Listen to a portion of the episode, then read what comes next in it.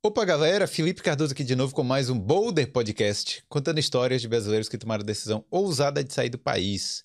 Hoje eu tô aqui com o Rafael Elvas. Boa É noite. Boa noite. Rafael, é, que tá na Irlanda já há quatro anos, né? Quase cinco. Fevereiro faz cinco anos. Quase cinco.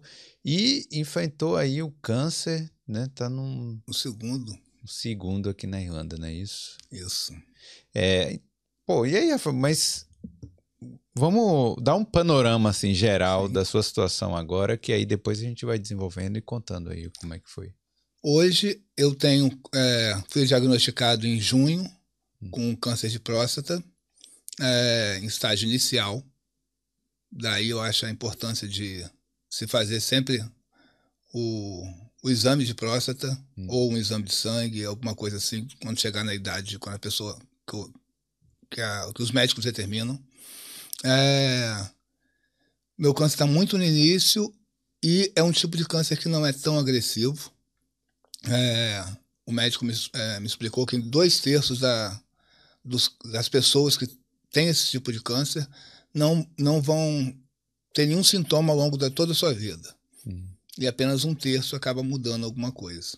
Então não é algo que vai evoluir assim. Não necessariamente. A probabilidade de evolução é, é um terço, né? Hum, É 33%. hum. É, mas é uma coisa que tem que ser monitorado de perto. E nesse momento é o que eu, segundo a orientação deles, eles falaram que eu poderia escolher é, fazer a cirurgia, mas devido a já ter feito uma cirurgia no abdômen há muitos anos atrás, eles não conseguiriam fazer por robótica, que é a, é a de última geração que existe hoje, Hum. que no Brasil ainda nem plano de saúde está tá Não fazendo cobre ainda. não cobre. Eu conheço pessoas que já fizeram, mas fizeram particular. E aqui, pelo sistema público de saúde, é feito. Claro, existem exceções. No meu caso, teria que fazer a, tradicional, por questão de já ter passado por uma outra cirurgia anteriormente. É, mas então a gente vai explicar aí direito como é que tá. é, como é que foi essa história, né? Como é que você chegou, como é que você descobriu tudo isso aí. Mas antes da gente começar, deixa eu falar com a galera que já tá chegando aí, para ir deixando o like. Se não for inscrito aqui no Boulder, se veio aqui por causa do Rafael, aproveita e se inscreve, porque tem muitas histórias de brasileiros aqui na Irlanda e em outros países da Europa também. É, eu quero agradecer aos nossos patrocinadores que estão sempre aqui na tela do Boulder, que são a Prática Cidadania. Para você aí que tem raízes italianas, não sabe ainda por onde começar, você sabe, né, que você pode ter direito aí ao, ao passaporte europeu e poder morar aí em vários países aqui da Europa. E então, é, a prática é especialista aí em cidadania via judicial, que é aquela cidadania que você não precisa ir para Itália, você faz todo o seu processo aí de casa. Tá certo? Então eles têm uma equipe aí de especialistas que vão te ajudar aí em todos os passos aí desse processo. E é, eu sempre recomendo fazer o seguinte: se você não conhece muito de como funciona esse processo, entra no Instagram Prática Cidadania IT, que eles produzem muito conteúdo aí sobre a cidadania italiana. E tem lá os depoimentos de gente também que já fez é, esse processo com a prática. E também você pode. Os ouvintes do Boulder têm uma moral. Você pode fazer o quê? Um- uma consultoria gratuita através do link que está aqui na descrição. Ou o QR Code que está na tela também. Também quero agradecer aqui a Beam Consulting. Para quem quer abrir uma empresa aqui na Irlanda, É, a gente conheceu aí, já entrevistei também vários é, empreendedores aqui na Irlanda, é, que, pô, às vezes a pessoa não sabe por onde começar. Esse início é o, é o mais complicado, mas também não só o início, né? Tem a gestão de negócios. Então, a, a BIM vai te auxiliar nesses dois processos, né? Na, na contabilidade e também na gestão aí da sua empresa. Então, entre em contato com eles aí, que tá tendo um desconto por tempo limitado, que é de 10%. Se você usar o cupom BOULDER10, clicando no link aqui da descrição, o QR Code na tela também. Então, entra aí e fala com a BIM para abrir uma empresa aqui na Irlanda. E também quero agradecer a Gold Languages para você aí que vai fazer um intercâmbio, vai fazer, por exemplo, uma cidadania também, é, né, um processo aí de negociação internacional e tal, tá precisando de uma tradução juramentada, entre em contato aí com a Gold Languages, que eles já estão aí há mais de cinco anos no mercado. Eles são especialistas aí na tradução juramentada, né? Histórico escolar, certidões, então tem muitas coisas aí que você pode usar. E tem uma, um diferencial aí, né? Que eles entregam no máximo em uma semana. Então, é, pô, bem legal, bem rápido também. Entra no site aí goldlanguages.com.br ou aponte o QR Code pra, né, na tela do Boulder aí, que você vai direto para falar com no WhatsApp deles aí, certo? Então é isso. Ah, é, queria falar também, a gente está no Novembro Azul também. Novembro né? Azul. Então, esse assunto aí tem muito a ver, né, Tem. com, com o que Novembro Azul, que é um, um programa de conscientização aí do câncer de próstata. do também. câncer de próstata, da mesma forma que existe o Outubro Rosa, que é Hum. questão de se fazer autoexame às mulheres, no caso, por câncer de mama. Sim. É, no, o Novembro Azul é para os homens fazerem a prevenção de. Quer dizer, você não tem muita coisa que fazer, a não ser o exame, Sim. ou o exame de sangue, para ver o, o índice de PSA, ou o exame de toque. Que muita gente, às vezes, por bobagem, fica com aquele preconceito: ah, não, eu não preciso disso. Hum. Se você tem algum histórico na família, se você tem pessoas negras tem, é, é, mais, é, são mais propícios a esse tipo de coisa, então eles, eles sugerem que a partir de 45 anos você com- comece a, a fazer esse tipo de exame. 45. E, Hum. Ou os homens, se não for, não for dessa parte, negros e ou tiver algum histórico em família, a partir dos 50 Hum. é, devem começar a fazer procurar um médico, no caso aqui na Irlanda um GP, que ele vai encaminhar para onde deve ser feito, no caso vai ser um urologista. O que você viu aquela campanha lá do Antônio Fagundes? Eu, eu vi o, o vídeo dele engraçado. Você, você- o que que você achou assim de? Você acha que é que causa efeito, o efeito desejado, que é conscientizar? Ah, eu acho que sim, eu acho que hoje o pessoal tem. é, você tem que falar mais de forma mais direta mesmo, porque na verdade é uma besteira, é um exame que. Ah, é, é- é desconfortável? Sim, com certeza. Hum. Mas não é um exame que dá dor. Você tirar sangue dói muito mais, porque tem um, a agulha vai furar a sua pele ali, do que o exame provavelmente da próstata. E é muito rápido. Ninguém está ali brincando, ninguém está ali com, com o objetivo de fazer nada é, de molecagem com ninguém. Então, você vai lá, fez 50 anos, vai lá uma vez por ano. Não tem. Você vai demorar na hora da, da consulta propriamente, não demora 30 segundos. É. Então, É, é, é, o, é aquela. Eu acho que o pessoal fica com, com medo da aquela resenha depois, né? Sim, aquela brincadeira, pô. aquela coisa. é, eu costumo brincar com tudo. Eu, quando meu segundo câncer, esse é meu terceiro, Hum. é, eu fico brincando, "Ah, eu já posso pedir a música no Fantástico, é a terceira vez. A pessoa vai, vai brincar comigo com, com isso. Aí pediu uma segunda opinião pro médico. Aí eu sim, mas depois ele me, ele me levou para jantar. Tem que levar essas coisas na brincadeira. Hum. É, o homem normalmente nunca sai da quinta série, né? Então tem sempre essa brincadeira. É, é verdade. É, não, eu já vi, tipo, os coroas da família, tipo, se reunindo pra contar. Não, eu fui lá e fiz tal. e, Tipo, levando na brincadeira Sim. mesmo tal. E aí o médico era, tinha um dedo grande. É. Aí os caras sempre perguntam isso mesmo. né? Ué, É. eu tenho um amigo que estudou com meu irmão, amigo de infância. É, ele é urologista. E ele brinca, ele, ah, vocês ficavam me zoando que eu ia fazer urologia igual meu pai, ia ficar vendo o pinto dos outros. Hoje eu tô botando o dedo no rabo de todo mundo. É, é então, uma profissão difícil, viu? sim, não é, não é é- fácil. Não é qualquer um, não. Não, né? Tem que não é ser não. muito. Tem que ter muito sangue frio. Né? É, então, Não, mas é, mas eu acho que, mas falando da campanha, eu, eu acho interessante pelo menos a mensagem chegou, Sim, eu saiu acho da que- bolha ali e tal e chegou pra mais gente. Porque se a gente for ver há, sei lá, 10 anos atrás, ninguém falava disso. era uma coisa muito velada. Ah, quando você fizer 40, antigamente era começa, indicavam a partir dos 40. É, você tem que fazer, mas você não via uma campanha mesmo de conscientização. Hoje, é, isso está sendo muito mais falado. Eu acho importante, porque o câncer de próstata, se, se por, é uma doença silenciosa, como a maioria dos cânceres, ele, se por acaso não for descoberto no início, ele pode se espalhar para bexiga, para intestino. E uma vez que se espalha, o tratamento vai ser muito mais difícil. Hum. É, hoje, se você é, tem um diagnóstico logo no início e for uma cirurgia robótica, é, você fica internado acho que um dia ou dois, assim, hum. passa uma noite ou duas no hospital, é, e você volta a trabalhar com menos de 30 dias. Então, quer dizer, você está recuperado em duas semanas. Hum. Mais, uns, mais duas semanas de, de para ficar tranquilo. Dependendo de onde você trabalha, você pode voltar até menos de, de um mês.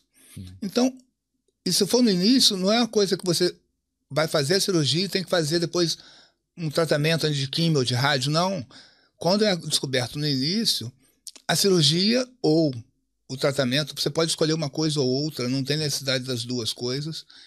E normalmente, quando a pessoa já tem 50, é, já teve filhos. Então, o que, que, vai acontecer? Ele vai ficar estéreo. Uhum. É, mas nessa idade, ninguém mais está pensando, a grande maioria das pessoas não estão mais pensando em ter filhos. Então, é uma coisa que não vai influenciar depois no. Ah, tem alguns riscos, que é o incontinência urinária e impotência sexual. Risco, qualquer coisa sempre tem. Mas o pior risco é você não fazer nada e depois esse câncer se espalhar e você vir a morrer. Eu acho que a vida é. tem mais importância do que essas outras coisas são. Tem tudo, tem, tem como depois você tentar reverter. Sim, Mas claro se você é. morrer, é. você não tem como fazer, voltar atrás. É. Claro que é uma coisa importante, né? Sim. Afeta a sua qualidade de vida. Claro, com coisas. certeza. Mas claro que a vida, a vida em si é mais Sim. importante, né? Então, eu acho que a conscientização, a gente, essa, essas campanhas que cada vez estão sendo mais é, difundidas, até por questão de, de hoje o, os meios de comunicação são muito mais intensos do que eram antes. Hum.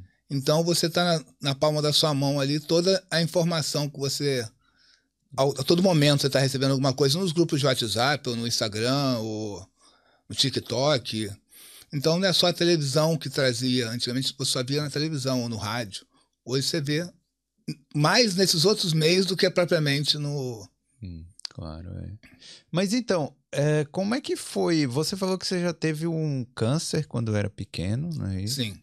Eu, quando tive, tinha 10 anos, eu tive um câncer no abdômen, hum. É, no Brasil. Foi, morava no Rio de Janeiro. É, a gente foi no hospital público na época, o plano de saúde não cobria câncer e só pessoas com muito dinheiro, não era o nosso caso, é, tinham é, plano de saúde, acesso ao plano de saúde.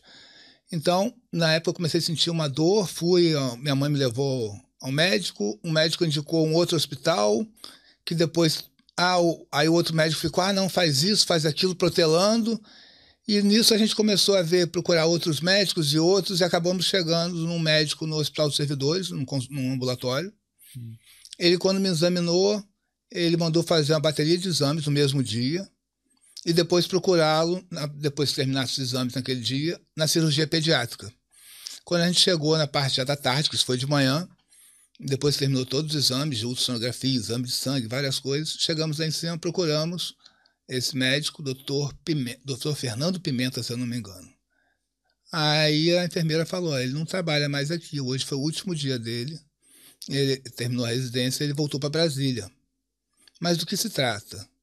Eu lembro isso, é, apesar de eu ter 10 anos de idade. Aí minha mãe comentou: ah, não, meu filho ele é consultor. Ah, não, ele é o Rafael? É, não, ele já deixou toda a guia aqui, ele interna amanhã.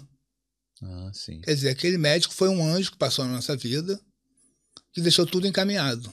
Era o último dia dele, ele podia deixar. Não tem nenhuma importância, não vou dar sequência nisso. Mas ele é, deixou tudo ali. Então, no dia seguinte, eu internei, fiz uma primeira cirurgia para poder retirar um, um, uma massa no, na virilha. Uhum. Aí fizeram uma biópsia e depois ia ser, começar um tratamento já de quimioterapia. É, nesse meio tempo descobriram, por fazendo vários exames, eu comecei a ter dificuldade de urinar e descobriram uma massa no abdômen que era, não tinha como tirar, era muito grande. Hum. Então, eles me operaram na época, foi até uma emergência. A cirurgia, eu lembro que é, ocorriam lá na segunda, quarta e sexta. E eles chegaram na quinta-feira de manhã e falaram, Rafael, você vai ter que operar hoje. Aí eu falei, mas hoje? Meus pais não estão aqui, eu tinha 10 anos de idade. Meus pais foram para São Paulo ontem, só voltam hoje à noite. Não pode ser amanhã? Aí eles falaram, não, que você é, é uma coisa muito grave. Eu não entendi o que que era. É, só entendia que eu ia ter que ir para um centro cirúrgico que, apesar do meu pai e minha mãe não serem médicos, não estavam ali, né? Aí, na verdade, a minha ureia no sangue estava muito alta. Eu estava correndo um risco de morrer a qualquer momento. Caramba. Então, eu fui para a cirurgia, meus pais me ligaram, ligaram para o hospital na época quando existia celular, 1985. Sim. Eles ligaram lá para a cirurgia pediátrica na hora do almoço para tentar falar comigo, para dar um oi. A enfermeira informou que eu estava no centro cirúrgico. Cirurgia. Eles ligaram por volta de meio-dia. Antes das duas da tarde, eles já estavam no hospital. Eu voltei da cirurgia já quase quatro da tarde. É, fiquei com duas sondas durante vários meses para a urina sair e começou a quimioterapia. É, e esse processo da quimioterapia, você lembra? É, não sei se você lembra, mas durou muito tempo? Durou três anos. Começou, na verdade, a quimioterapia começou em março de 85 e terminou em janeiro de 88, quase três anos. Hum. Era uma quimioterapia muito mais agressiva do que é hoje, porque hoje é bem específica. Claro, tem, tem ainda reações, né? É, mas na época era muito pior. É, depois, nesse meio tempo, eu fiz algumas outras cirurgias para tirar o restante que tinha. Depois, conforme uhum. o remédio foi fazendo efeito, eu não cheguei a fazer nenhuma rádio, só químio. Uhum. E eu lembro que algumas coisas, o médico às vezes falava, ah, a situação do Rafael é muito grave. Teve uma. Eu não lembro muito bem disso, minha mãe que conta que em determinado momento o médico falou: é, Rafael está muito mal, eu estava muito debilitado. Uhum. E eles falam, talvez ele não passe dos próximos dias. Caramba. Eu estava muito magrinho, é, careca. Isso. Com, você vê, 11 anos de idade, hum. já tinha passado um tempo. Aí é, eu lembro que quando eu via, às vezes, algum parente nosso via lá e chegava lá e não aguentava e começava a chorar na minha frente, aí eu consolava a pessoa. Porque eu sempre tive uma cabeça muito boa para isso. Aí, uma vez eu falei com minha mãe, a ah, mãe, não se preocupa não, porque eu tenho um, um propósito. Eu tenho certeza que eu vou sair dessa, porque é, Deus não me mandou para cá só para poder ficar doente e morrer, não. Hum. É claro, tudo tem. As pessoas têm um propósito. Eu acreditava realmente nisso, mesmo sendo tão novo. Então eu passei por isso. É, terminou o tratamento. Eu lembro que hoje até estava conversando com outras duas pessoas aqui em, em Dublin que estão passando. Uma já passou, a outra está passando ainda pelo. É a Márcia e a Nath. Hum. É, estão passando pelo câncer. Estão estão na luta. Mas são duas guerreiras também.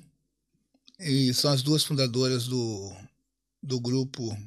É, que até você faz parte também lá do. Como é que é o nome? Eu comecei a seguir um grupo. Sim. É... Eu vou Bom, pegar o. Depois a gente passa aí. Mas aí, é, eu lembro que no último dia de, da quimioterapia, eu cheguei na enfermaria, lá tava. Eu, eu ia para sequência de cinco dias seguidos de, de tratamento. Depois esperava um mês, voltar mais cinco dias.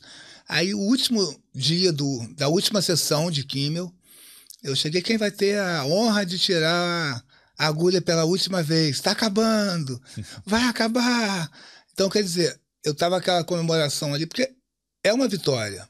Sim. Hoje tem a, aquela coisa do pessoal bater o sino, na época não existia isso, e eu com, ia fazer 13 anos de idade, para mim era uma, uma comemoração que realmente tinha que ser feita. Caramba, você ficou três anos fazendo quimioterapia. Era essa rotina aí, você ia para casa em algum momento? Ia para casa, ia para escola. Uhum. É, a minha turma da escola era a mesma desde o do primeiro jardim, então eu tinha muitos amigos que eu lembro que o primeiro dia que eu voltei para a escola, eu não podia ficar me deslocando muito, porque eu ainda estava bem debilitado. É, ninguém da turma desceu para o recreio. Hum. Como eu ia ficar na sala, a turma toda ficou em Pra te apoiar. para me apoiar. Alguns desceram para buscar é, um lanche na cantina, alguma coisa assim, e voltaram. Hum. E depois, algumas semanas, eu comecei a descer, mas sempre ficava alguém, enquanto eu não descia, sempre ficava alguém na sala, ficava batendo papo, brincando, fazendo alguma zoeira. Mas eu tive apoio desses, desses amigos, alguns eu ainda tenho contato até hoje. Caramba, que. É, Então, eu sempre tive muito apoio, apesar de que sempre uma criança careca hoje, você sabe que provavelmente está passando por problema de câncer. Há 30 e poucos anos atrás, quase 40 anos atrás, é, não tinha essa consciência. Então, via uma criança careca, uma outra criança mexer, é uma criança, ela não tem o discernimento disso. Hoje até tem, mas na época menos. Mas cheguei a ver adultos ah, criança careca. Quer dizer, você tá vendo uma criança sem cabelo, sem sobrancelha. Ela tá passando por algum problema. Não é normal. Não foi cabeça raspada. É, com certeza. Então, É, mas Mas eu, tipo assim, eu sempre. essa falta É. de consciência nossa também, de vez em E eu andava sem. Às vezes andava com boné, mas às vezes andava sem nada. Eu ia pra escola sem. sem não tinha vergonha. Não tem que ter vergonha daquilo. Era uma coisa que tava passando, tava enfrentando e superei. E Então, aí, realmente, o último foi aquela comemoração. foi. Foi uma comemoração muito grande. Eu acho que sempre o último dia de uma grande guerra, quando você está saindo vitorioso daquela guerra ali, você tem que comemorar mesmo. E no início da adolescência ainda, né? Sim. Com toda a vida pela frente. Aí eu vivi a vida normal, Hum. é, segui lá no Brasil. Antes disso, você tinha um histórico familiar de câncer? Tinha a minha avó por parte de pai, ela faleceu com câncer de mama. Hum. Ela. é, eu não cheguei a conhecer, ela morreu um ano antes de mim. Morreu com 46 anos de idade, morreu Cedo. muito nova. É, então, ela morreu em 74, eu nasci em 75. É, então, quer dizer, existia um, um, um histórico familiar. Pulou é, o meu pai Hum. e eu fui o premiado. É. E, às vezes, é, minha mãe, que sempre foi muito religiosa, meu pai também, é, eu não lembro quem foi que falou. Eu, eu mesmo cheguei e falei, ah, mas por que eu? Aí minha mãe, às vezes, falou, mas por que não você? Então, É. é claro, ninguém quer ficar doente. Mas tudo tem um motivo. Né? Exatamente. Então, eu, eu servi depois de inspiração para várias pessoas. É, tem uma mãe de uma amiga minha que estudou comigo. Ela teve um leucemia. E na época eu falei, tia, é, você vai superar isso aí igual eu superei. E ela superou. Tá aí até hoje. Ela teve, sei lá, uns cinco anos depois de mim. E nessa brincadeira já tem mais de 30 anos que ela teve leucemia, fez transplante de medula e tá aí. Então, quer dizer, nós somos provas que o câncer não é um, uma sentença de morte. É claro, muita gente morre por causa do câncer, sim, infelizmente. Mas não é porque você recebeu um diagnóstico que você está condenado a. Ah, eu vou morrer. Hum. Morrer todo mundo vai um dia. Mas eu acho que enquanto a vida há esperança. Com certeza. Então, é claro, tem momentos que é difícil. Eu, eu, eu lembro que eu era criança ainda, nessa época lá.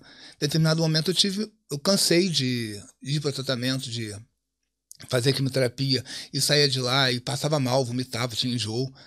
Eu cheguei uma vez e falei, mãe, eu não quero mais, eu quero desistir. De tão pesado que é o tratamento. É muito pesado. Porque o- a quimioterapia, ela tenta. Ela é um veneno, né? Sim. Que, que quer matar o câncer primeiro, Mas às vezes. mas é porque Sim. a ideia, a ideia é, é exatamente essa, né? Sim. Vamos envenenar aqui para o câncer morrer primeiro do que a pessoa. Sim, eles vão. Hoje é mais focado. é- Hum, os o, na época eu lembro que eu ficava com muita afta e, e qualquer coisa que você comia depois, normalmente você vomitava. É, mas eu sempre tive uma, uma cabeça muito boa para isso. Eu lembro que teve uma vez que eu virei pra minha mãe e falei, mãe, eu tava com vontade de comer um churrasco. Aí meu- minha mãe, ai meu filho, mas você tá terminando a sessão de quimioterapia agora. Falou, mãe, a gente podia ir na churrascaria. é, eu não vou vomitar, eu, vou, eu não vou passar mal hoje. E naquele dia eu fui com ela, ela foi, ela comeu, eu comi, e eu fui embora para casa e naquele dia eu não passei mal. Nos outros dias, eu depois da quimio, eu passei mal, mas aquele dia específico, eu fui com uma coisa tão focada que eu não ia passar mal, que eu não passei mal. Churrasco tava bom, então. Tava. Foi lá no porcão. é bom, é.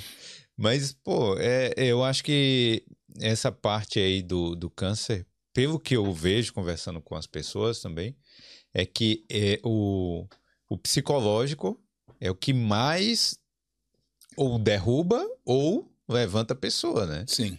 Tipo, faz ela é, ter a garra de vencer ali, né? Porque realmente poderia ter. A pessoa, eu acho que a pessoa começa a desistir na cabeça antes do, antes do câncer vencer ela, não é isso? Com certeza. Por exemplo, já que depois na Irlanda, a gente se mudou em fevereiro de 2019, hum. é, e eu tava com tipo uma afta na língua, é, já no, ainda no Brasil.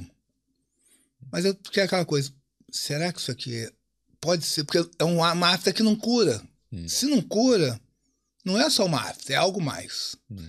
Então, eu fiquei assim, falei, caramba, mas eu já passei por um câncer, eu não quero, eu, isso vai melhorar. E eu fui deixando passar. Não me incomodava tanto. O... Aí quando chegou um ponto que eu já não estava mais é, aguentando na hora de comer, aquele machucado era na parte de cima da língua, é, batia alguma coisa ali, doía. Aí eu cheguei a um ponto, aí eu falei com a minha esposa, que até então não tinha falado nada com ela. Claro que depois ela puxou minha orelha feio. É. aí Tava falei, escondendo, né? Falei, amor, tô sentindo uma coisa aqui na língua. Acho que pode ser alguma coisa mais séria vamos, você veio para marcar um GP para mim, que eu estava trabalhando naquela semana, ela foi, ligou, conseguiu arrumar um GP. Eu saí do trabalho, eu poder ir pro GP. Saí do trabalho mais cedo naquele dia, pedi para sair acho que uma meia hora, 40 minutos antes. GP aqui é o médico. É o médico de família, né? O clínico geral, digamos hum. assim. Aí a gente morava em Sligo.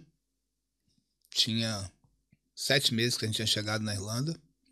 O inglês ainda basicão, não que hoje seja fluente, não, mas tá bem melhor do que era. É...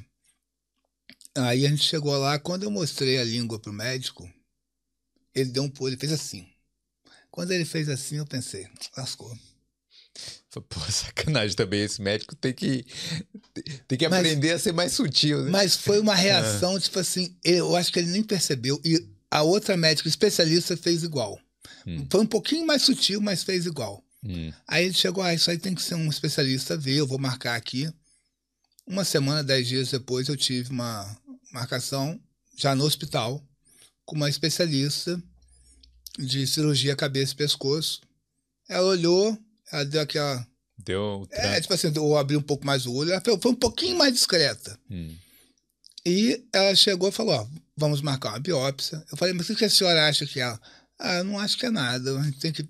Eles não dizem nada aqui. O povo tem medo. De eles aqui, eles, se eles não tiverem o resultado no papel por escrito, eles não vão falar nada. Eles têm certeza que aquilo ali é um tumor, mas eles não vão dizer. Mesmo você tendo dito que tinha já o histórico lá. Sim, eu expliquei toda, eu peguei, fiz uma história toda no digitei tudo, traduzi hum. e levava, explicava. Hum.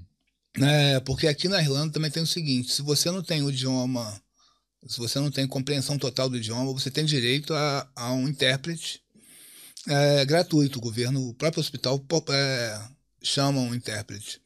Só que em Sligo, uma cidadezinha com 19 mil habitantes, o intérprete era em espanhol. Não, ia até ter, né? Ia não, ter... aí teve intérprete na primeira consulta no GP não tem, mas no hospital eu não recordo se teve. Mas hum. no momento teve, algum momento teve, mas era em espanhol. Sim. Aí a gente ficava naquele portunhol e foi se virando. Aí fiz mais uns, uns 10 dias, tipo assim, eu fui no, na primeira semana de outubro de 2019 no GP. Antes do final de, de outubro, eu já estava fazendo a biópsia hum. no hospital. É porque foi um caso que eu acho que. Eles viram quando é uma coisa Ah, eles aqui eles pecam muito na prevenção. Hum. Aí muita gente reclama, ah, mas a emergência aqui eu demorei horas. Eu também já fiquei horas na emergência, depois que passei por isso tudo. É... Mas emergência, o nome já diz emergência. Então, tem dia que tá mais cheio, tem dia que tá mais vazio. É. No Brasil, um plano, com plano de saúde também, já fiquei muitas horas. Meu irmão mora no Canadá, já ficou muitas horas. Então, infelizmente, não tem uma fórmula mágica que você chegue lá e você tratar assim, É. atendido. E emergência é por pela gravidade de cada Sim, um. claro. Chega um cara com a facada, ele vai passar na sua frente. Chega Sim. um, tomou um tiro, ele vai passar na sua Você tá na só com uma frente. febrezinha, vamos ver É, depois. É. Então é assim mesmo, né? Não tem jeito. Sim. Sim, mas voltando aqui. Aí fizemos a biópsia. Duas semanas depois, ela.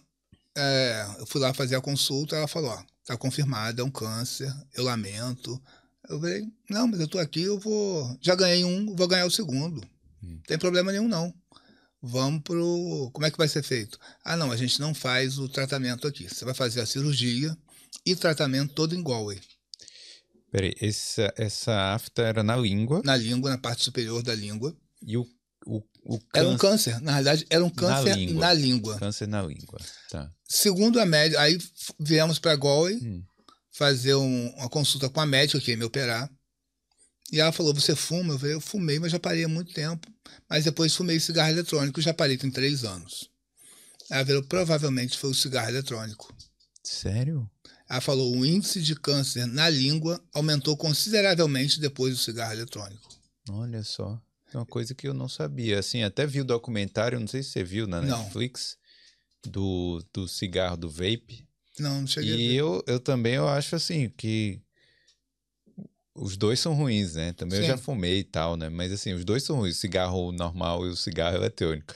Mas o cigarro normal, pelo menos, tem os estudos. Sim, o o, vape, vape ainda ainda, não tem. ainda não tem estudo. Então, Então- é, é uma loteria, né? Que você Sim. tá entrando ali sem. Foi o que ela falou. Ela falou, um- ela, ela falou provavelmente por causa disso. Hum. Ela não tem uma certeza, mas o que ela comentou que ela é, reconheceu foi que o, a quantidade de diagnósticos de câncer de língua aumentou consideravelmente em relação ao, ao, ao que existia antes, depois do cigarro eletrônico. Hum. Aí ela falou, e quando é que isso apareceu? Eu falei, ah, já tem um tempo, não sei o que. Ela, e por que que demorou tanto tempo para poder procurar um médico? Eu falei, porque eu já tinha passado por um câncer quando criança e não queria passar por outro. Aí ela falou, mas o problema todo é que isso aumenta. Se tivesse sido no início, o, a parte que teria que tirar é muito menor. E o problema do câncer de língua é que ele pode descer e ir para o pulmão. Hum. Então, um câncer de pulmão é muito mais grave do que um câncer de língua. Aí ela falou, ó, aquele dia eu lembro que eu saí dali do hospital, tinha um intérprete, traduzindo em, em português, uma brasileira, e ela, a médica falou, a gente você vai perder em torno de 60% da sua língua na lateral. 60%? É, e a sua forma de falar e de comer nunca mais vai ser igual, você vai ter que reaprender. Hum. Aí eu lembro que eu saí da sala dela, cheguei lá fora, aí eu virei para minha esposa e falei: caramba. Aí minha esposa falou: eu tenho certeza que vai ser bem menos que isso. Hum.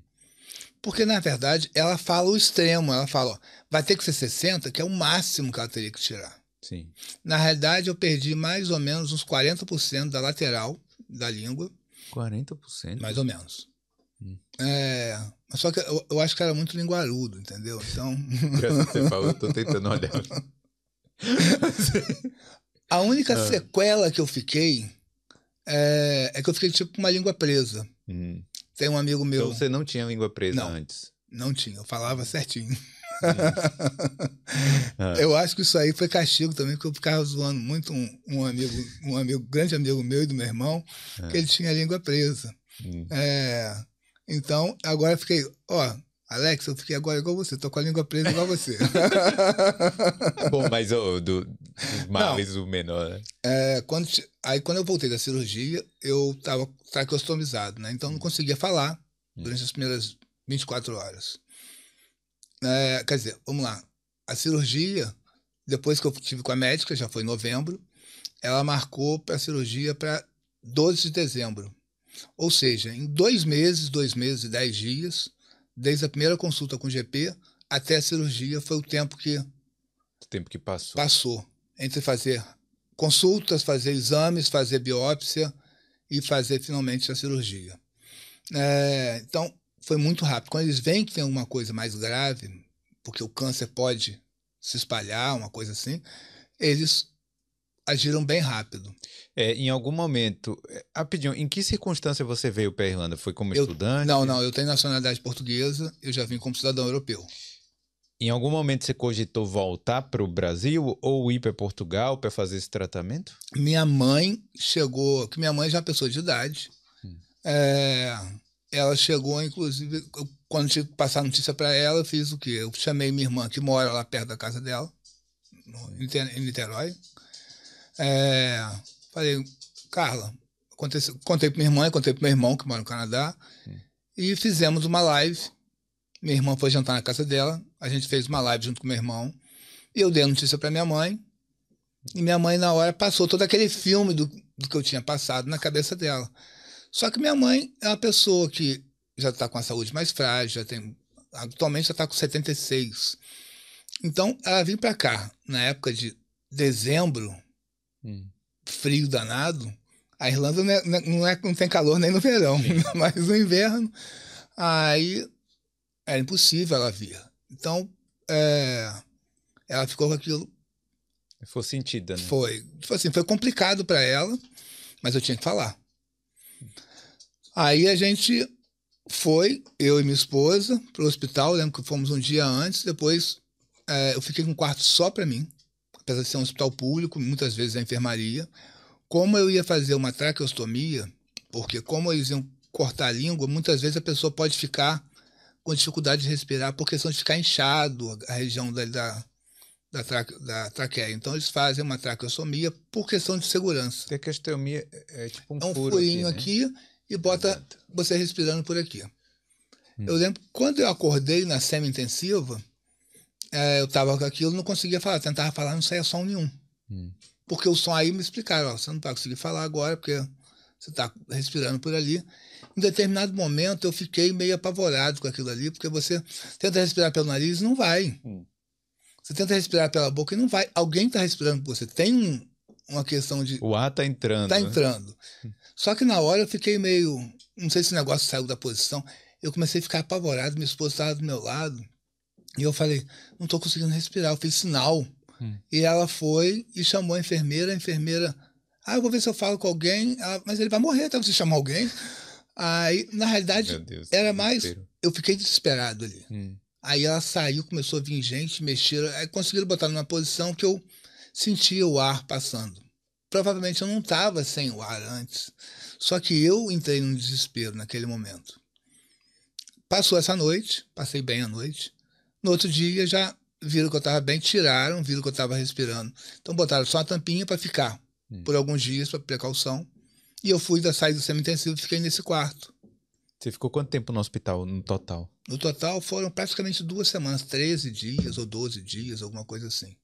É. E o tratamento desse câncer foi, foi só a cirurgia ou teve Não, quimioterapia? Esse aí eu, depois eu tive radioterapia e químio. Hum. É, eu voltei para casa nas vésperas do Natal, no dia 23 de dezembro. Aí, em janeiro, eu, eu vim mais algumas vezes a Galway para poder é, fazer alguns exames, ressonância, esse tipo de coisa. Eles fazem uma máscara que na hora que você vai é, fazer a radioterapia, você não pode se mexer, porque a radioterapia é muito.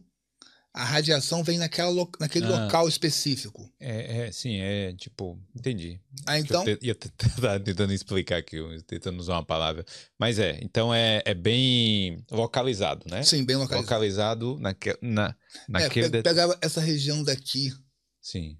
Tanto que hoje eu tenho a barba, mas a barba não chega a crescer muito por aqui. Está começando a crescer alguma coisa, mas no início não crescia nada daqui para baixo. Hum. É, justamente por causa da radiação. Ela vai queimando a pele. Foram seis semanas. É, eu comecei o tratamento no dia 29 de janeiro, salvo engano. Hum. E como eu morava em Sligo, o tratamento era em Galway, são 130 quilômetros de distância, Tipo uma hora, e, uma hora e meia, uma hora? Não, dá duas horas e pouco, porque não é autoestrada igual Ah, quando você vem pra, pra Dublin. São, é uma, é uma, Aquelas estradinhas, pequenas. você passa no meio da cidadezinha, aí sempre Hum. perde tempo, né? Dá umas duas horas e meia, mais ou menos. Hum. Mas eles têm todos os dias, de segunda a sexta, um ônibus que sai do hospital de Sligo e traz as pessoas que estão em tratamento para câncer para o hospital de Galway. Hum. Chegou a vir um ônibus algumas vezes, eu e mais uma pessoa. E tem. Ah. Isso o governo é, oferece esse tipo de É isso que eu coisa. falo. E o povo, quando reclama muito do, do sistema de saúde daqui, falo, quando é uma doença grave, Sim. né, a Irlanda dá um, dá um bom exemplo Sim. também. E É. todo esse tratamento, já posso dizer, foi, foi gratuito. gratuito. A única coisa que eles é, falaram que eu teria que pagar 80 euros por dia de internação, limitado a 10 dias no ano. Ou seja, 800 euros era o máximo que você Sim. iria pagar. Já com tudo, digamos Sim. assim. Aí eu, na época, eu estava menos de dois anos na Irlanda, não tinha direito a nenhum benefício. Tentei, não consegui. É, então, eu já tinha pago 100 euros é, desses 800. Aí uma pessoa do Citizen Information me falou, ó, você conseguiu o medical card? Eu falei, não, nem benefício. Então não paga o restante. Então, existe essa dívida lá, só que eles não me cobram. Hum. Nunca mandaram nenhuma carta cobrando. Porque na época eu não tinha condição. Sim. É, eu podia escolher se eu queria vir todos os dias e voltar todos os dias. O ônibus vem de manhã, deixa você lá no hospital e depois volta. Só que é uma viagem cansativa, Ainda mais para quem tá fazendo radioterapia e tal. porque você vai ficando debilitado. A primeira semana, segunda semana, você não sente nada. Hum. Na terceira e na quarta, você tem uma irritaçãozinha aqui. As duas últimas, isso aqui tá tudo machucado. Por dentro tá tudo queimado. É, e você não consegue comer. Então, se você não come, você não tem energia para nada. Hum. É, eu tinha, recebia do hospital, a a nu- a nutricionista me receitou poder comprar na farmácia, mas eu falei, não tenho dinheiro para comprar isso. Ela falou, então não tem problema, peraí. Ela me dava para levar para casa e para ficar lá no hospital, porque eu ficava, eu vinha na segunda de manhã, tem um- uma hospedagem, tem um prédio dentro da área do hospital, com 35 quartos, alguma coisa assim. Quarto individual, com, tem uma, uma cama e um sofá-cama, um banheiro, uma televisão. Você tem café da manhã e jantar todos os dias, justamente para poder atender as pessoas que não moram na cidade, que vêm fazer tratamento de radioterapia ou de quimioterapia. De segunda a sexta, isso tudo é gratuito e ele é bancado por doações. Nossa. Não é o governo não é o banca. Estado que. O Estado provavelmente construiu aquele prédio Hum. e o Estado fornece os funcionários. Mas, quer dizer, eu não sei se, se os funcionários todos são do Estado, mas a enfermeira que está ali é do Estado, é, que pertence, ao, ao- no caso, do HSE, né, do Sistema de Saúde. Mas eu tinha café da manhã muito bom e tinha um jantar muito bom, com, vari, com variedade de um uma sopa, um prato quente, sanduíche. É, então, eu só não tinha almoço, mas eu podia comprar alguma coisa e levar para lá. Tinha uma a, a cozinha lá aberta para poder não fazer comida, poder usar o micro-ondas ou usar um aquele sanduicheiro, alguma coisa assim. É, aí eu fiquei num quarto a primeira semana, na segunda semana me colocaram no mesmo quarto.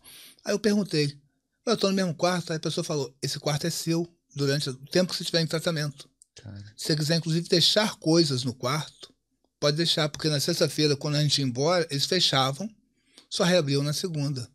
Então eu passei a deixar, tipo assim, material de higiene, que eu tinha em de casa. dente e tal. Eu tinha duas, deixava lá. Aquele quarto era meu durante seis semanas. Cara, tratamento. Aonde não tem do que. Não tenho o que falar. Isso aí realmente me surpreendeu muito. E é dentro da área do hospital. Você sai do lodge, é, você caminha, Hum. pouco mais, cinco minutos, e já está. Chega na, na área de radioterapia, que era no, no subsolo do, do prédio do hospital. Recentemente, esse ano, foi inaugurado no Hospital de Galway um prédio, deve ter uns quatro ou cinco andares, só da parte de radiologia, com todos os equipamentos de última geração que existe no mundo, numa cidade com 100 mil habitantes. Tudo bem, ela Qual? atende Qual o nome do hospital lá? Hospital Universitário de Galway. Ah, sim. Galway University Hospital. né? Exato, aí. exatamente. Cara, mas é um. realmente um, investimento que as pessoas que ou o governo, ou doações e tal, fazem. É, essa né, parte da, pessoas, assim. da, da acomodação é, é doação. É, Hum. São as pessoas, empresas ou pessoas físicas que fazem doação para bancar isso. Que coisa. É, já o, a parte hospitalar é o governo mesmo. Eu lembro que tinham três máquinas de radioterapia.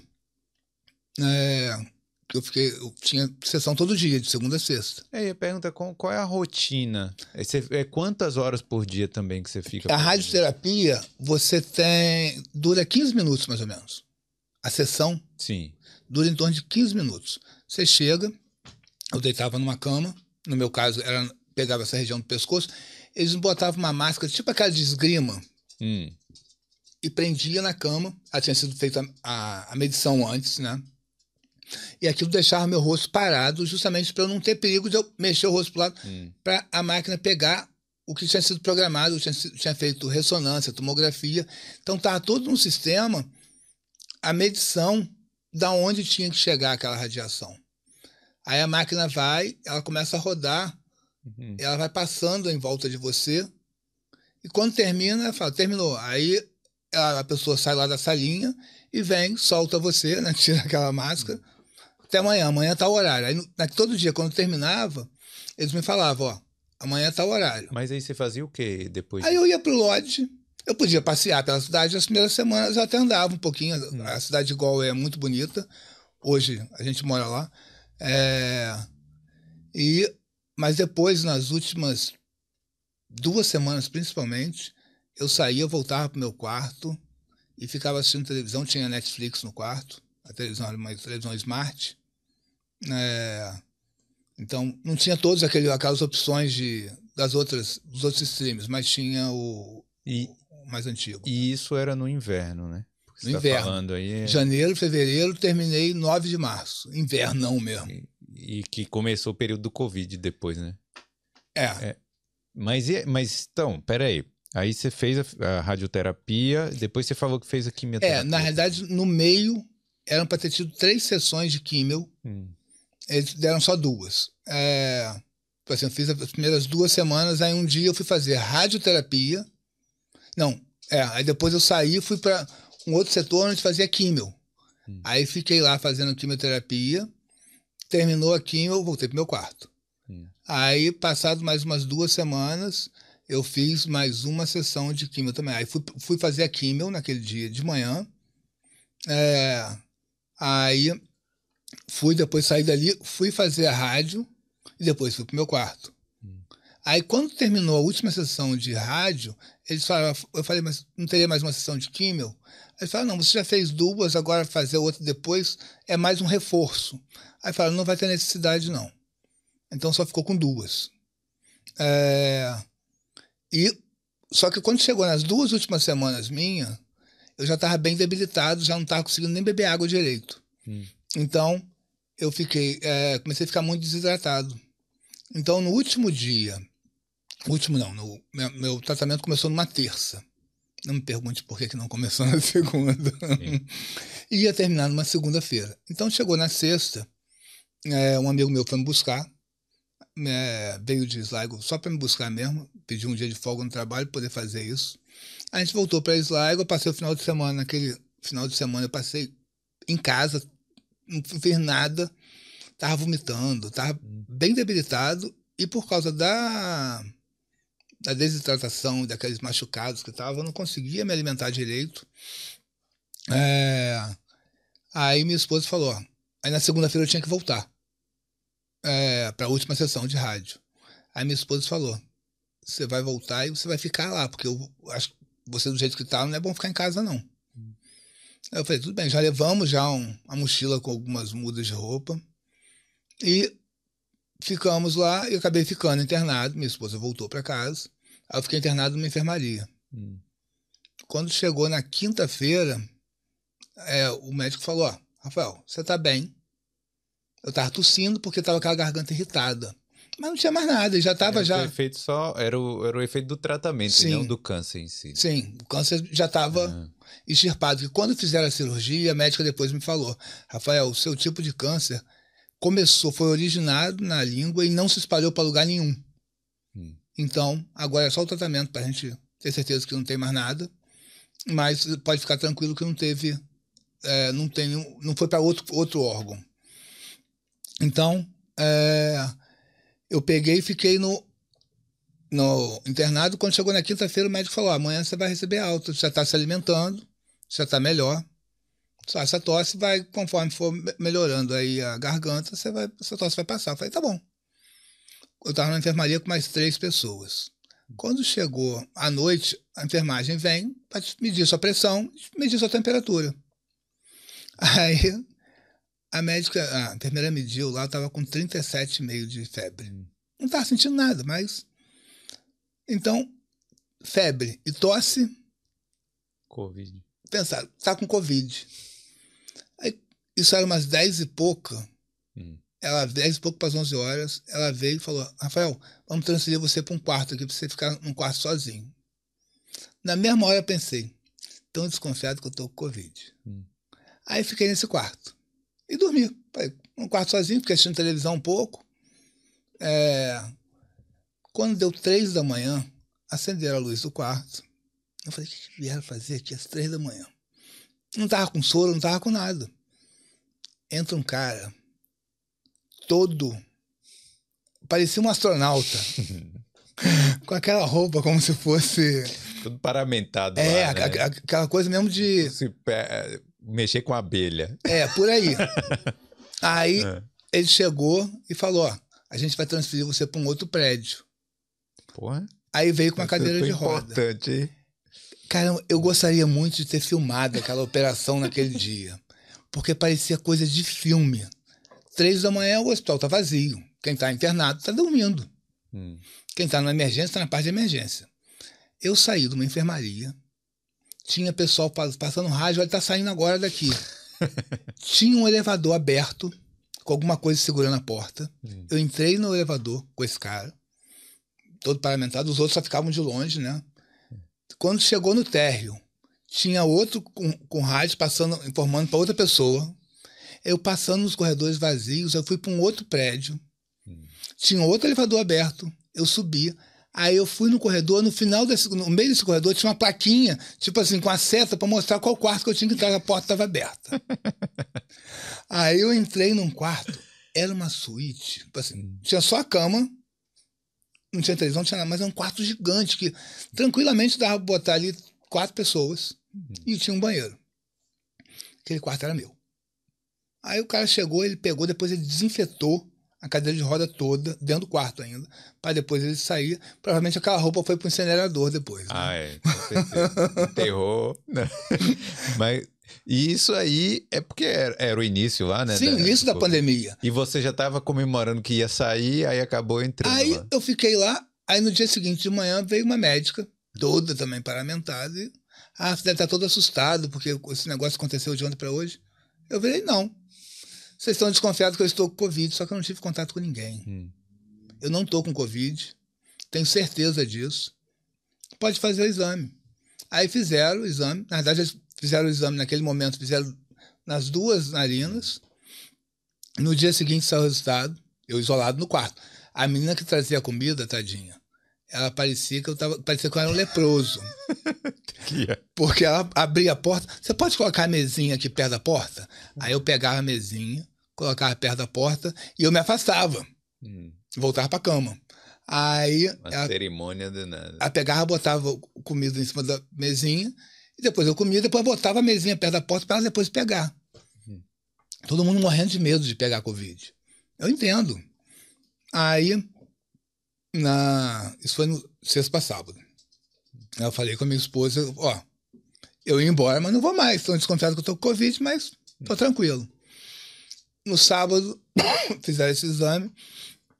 É, no domingo saiu o resultado. Negativo.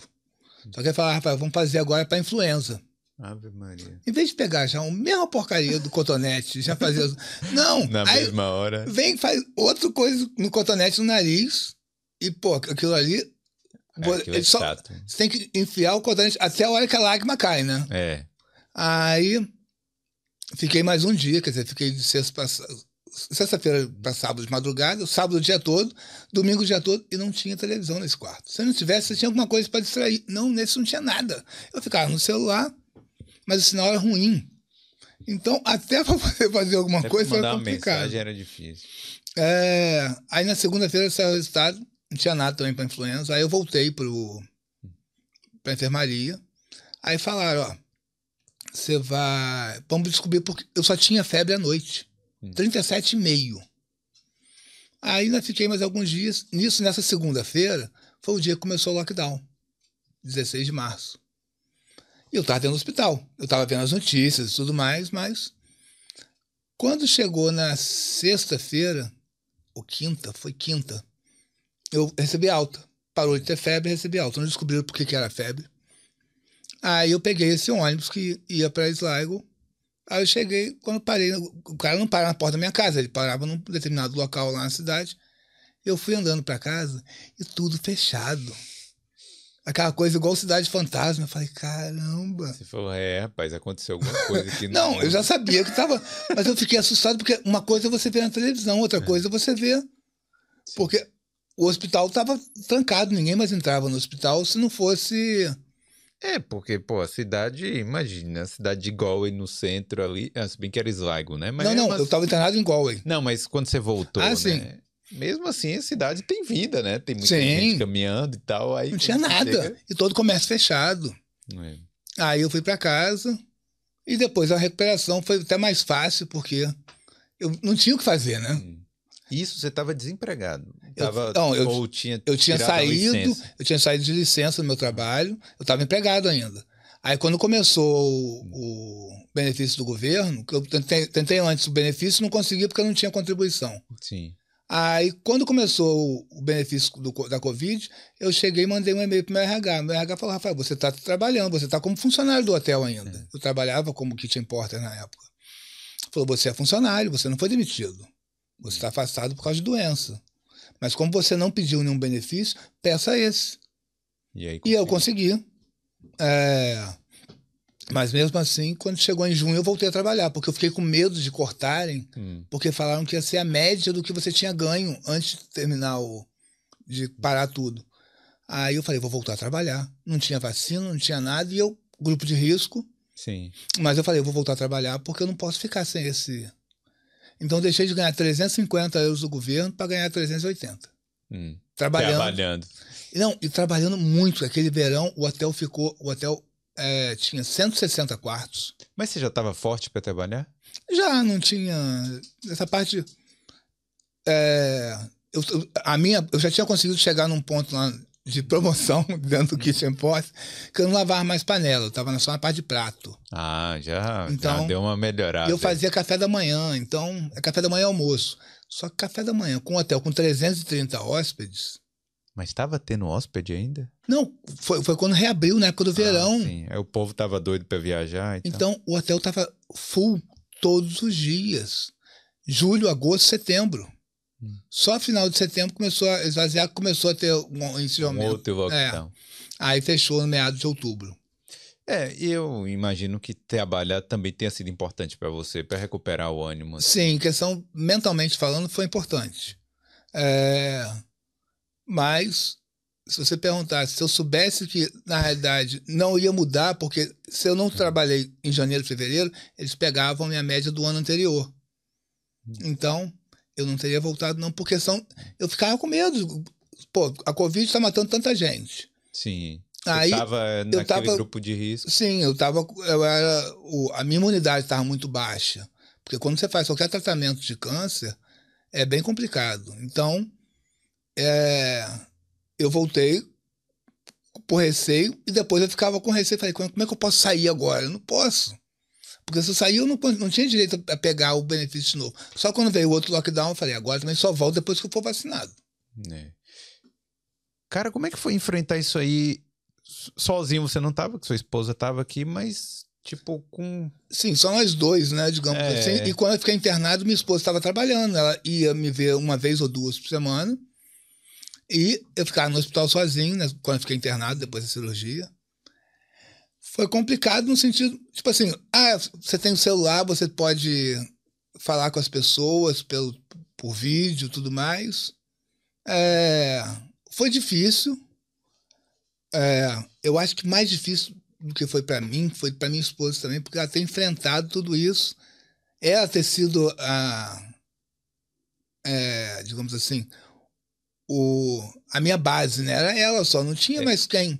Ela que tem que ser a forte, né? Ela tinha que ser a forte. Eu acho que quem tem um, um parente, um parceiro que está passando por câncer, eu acho que essa pessoa também tem que ter o um grupo de apoio dela, né? Sim. Porque. É, porque muita gente se preocupa com a pessoa que está com câncer. Por exemplo, me ofereceram depois é, que as coisas começaram a voltar.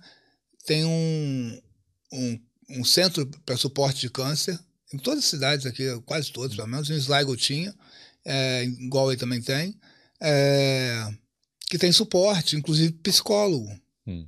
É claro, tendo consulta com a psicóloga lá, em inglês eu entendia uma parte que ela falava, outra parte não entendia. É... Então, foi complicado, mas eu sempre tive uma cabeça muito boa. Então, eu sempre procurava ver a parte boa das coisas. Eu pensava, não, isso aqui eu vou passar por isso, hum. e depois a gente vai de férias no Brasil e eu vou curtir a família. É, depois, quando vier a Covid, eu, pô, esse é o momento, daqui a pouco isso vai melhorar e a gente vai passar. Então, eu sempre, é, quando você tem um copo com metade de água, eu sempre vi ele meio cheio, não meio vazio. Isso em termos gerais, eu sempre hum. fui assim. E isso é importante também. Sim, eu acho tá que. passando por isso. É, a gente, quando tem. É, eu, eu acredito que eu posso superar aquilo ali. É aquela coisa, às vezes por que a pessoa conseguiu superar uma determinada coisa que seria impossível, entre aspas? Ah, porque ninguém disse para ele que não era possível. Ninguém falou, ah, isso é impossível. E a, como ninguém disse, a pessoa foi lá e tentou e conseguiu. Então, a mesma coisa. Ninguém me disse que eu não podia vencer. E eu acreditava que eu podia. Então, eu fui lá e venci mais essa segunda batalha. Nesses, mas nesses momentos aí de é, de otimismo e tal, e de levar mesmo do jeito que você estava fazendo que estava certo, eu acho. Quais foram os momentos difíceis, assim? Eu acho que os momentos, o momento mais os, os momentos mais difíceis que eu achei foi quando a gente a questão de daquele aquela primeira noite depois da cirurgia que eu aí eu pensei que eu fosse embora. Que você não estava conseguindo. Que eu não estava conseguindo respirar. E depois as, a última semana principalmente que eu, eu, tipo assim, eu acordava de manhã, eu não ia nem tomar café no, lá na pousada. É, eu tomava água, um pouco. Tomava um leitinho que eles davam mesmo assim, muito pouco. É um leite alto, altamente calórico, tem 150 ml e tem quase 500 calorias. É, aí eu levantava na hora de fazer o tratamento, ia lá me arrastando, fazia a rádio, voltava pro quarto e ficava o resto do dia ou dormindo ou assistindo TV mas eu não me alimento, porque eu não estava conseguindo. E já não sentia mais gosto de nada. Hum. É, eu podia pegar um pedaço de rapadura e aquilo para mim não ia ter doce, ou não ia ter sal. Não tinha, tudo era só uma massa que eu botava na boca. Não tinha, tinha o prazer da comida. Não, porque depois começou a ficar incômodo até para engolir, mas antes disso o paladar tinha ido embora. Eu demorei para recuperar o paladar sei lá, uns. Para recuperar 100%, demorei mais de seis meses. Pô, mas. Você tava sem língua, né? Você tava não, sem o. o não, é, ele queima toda a parte de cima da, das papilas, né? Hum. Não então. Tava linguarudo, era isso não. que eu queria saber. É. é. Mas a questão de reaprender a falar, reaprender a comer, é, reaprender a falar, eu acho que foi muito rápido, porque o cara tirou a tracostomia, ou ele tampou, deixou alguns é. dias, e eu já conseguia falar, e no dia seguinte já estava falando. Tava, thank you, my brother. É. E comer, o primeiro dia foi tipo assim, uma gelatina, um sorvete, coisa assim. Depois foi coisa mais pastosa no segundo dia, mas você vê, eu operei no dia 12 de dezembro. No Natal eu estava comendo normal. Um peru de Natal? Não. Foi bacalhau. Ah, sim. Então. Mas o, quando você recuperou o, paladar e tal, o que que você falou assim, pô? Qual foi a comida que te deu prazer de novo depois disso aí? É, eu gosto muito de bacalhau, eu gosto muito, eu gosto muito de peixe, frutos do mar em geral. É, Mas tem um prato que lá em casa o, quem cozinha sou eu, né? Hum. A gente tem a divisão, minha esposa arruma a casa e eu faço a comida. Então, é, tem um prato que eu aprendi a fazer na época que a gente morou em Portugal, muitos anos atrás, é, que é o bacalhau com natas. Então, aquele prato ali, é, eu acho que foi mais esse, esse, prato é bem característico. A minha esposa gosta muito e é, eu também tive, quando eu comecei a sentir o sabor de novo, aí realmente foi você volta a comer com prazer com isso. Aqueles, aqueles quilos que eu tinha perdido lá atrás, eu recuperei. Recupera. Recuperei é. até com um pouquinho mais. Mas é assim mesmo, né? o prazer, o prazer da comida estava ali. Sim, com certeza. Então, aquilo que a médica tinha falado lá atrás, ah, você vai ter que reaprender. Sinceramente, hoje, tirando a parte da língua presa, hum. eu não sinto nada. Eu como hoje um pouco mais devagar do que eu comia antes. Hum. Mas eu como normal, qualquer tipo de comida. A única coisa, digamos assim, uma sequela que ficou, ficou mais sensível. Eu hoje, por exemplo, uma comida apimentada, um pouquinho de pimenta, para mim já é forte. Eu consigo comer, mas uma coisa muito ardida, tipo assim, por exemplo, é, um house. Hum. É, eu gostava muito de house preto. Hoje acho que house nenhum eu posso. Um chiclete de hortelã, para mim, arde muito minha língua. Então, é, a língua ficou mais sensível nesse aspecto. É, é, a sequela que ficou. Quando é comida, uma coisa muito quente também, uma bebida, por exemplo, tenho que esperar esfriar um pouco. Eu não, não tenho tanta tolerância para muito quente. O gelado de boa, mas. E a questão também do, do picante. Se for uma coisa muito spice, Tipo um Hot Wings, nem pensar. Você não pode ir pra Índia, não, México. É, eu tô doido pra ir pra, Tail pra Tailândia. Mas eu, é, eu tenho que ver como é que vai ser isso aí, porque eu já soube que a região da Ásia ali é bem.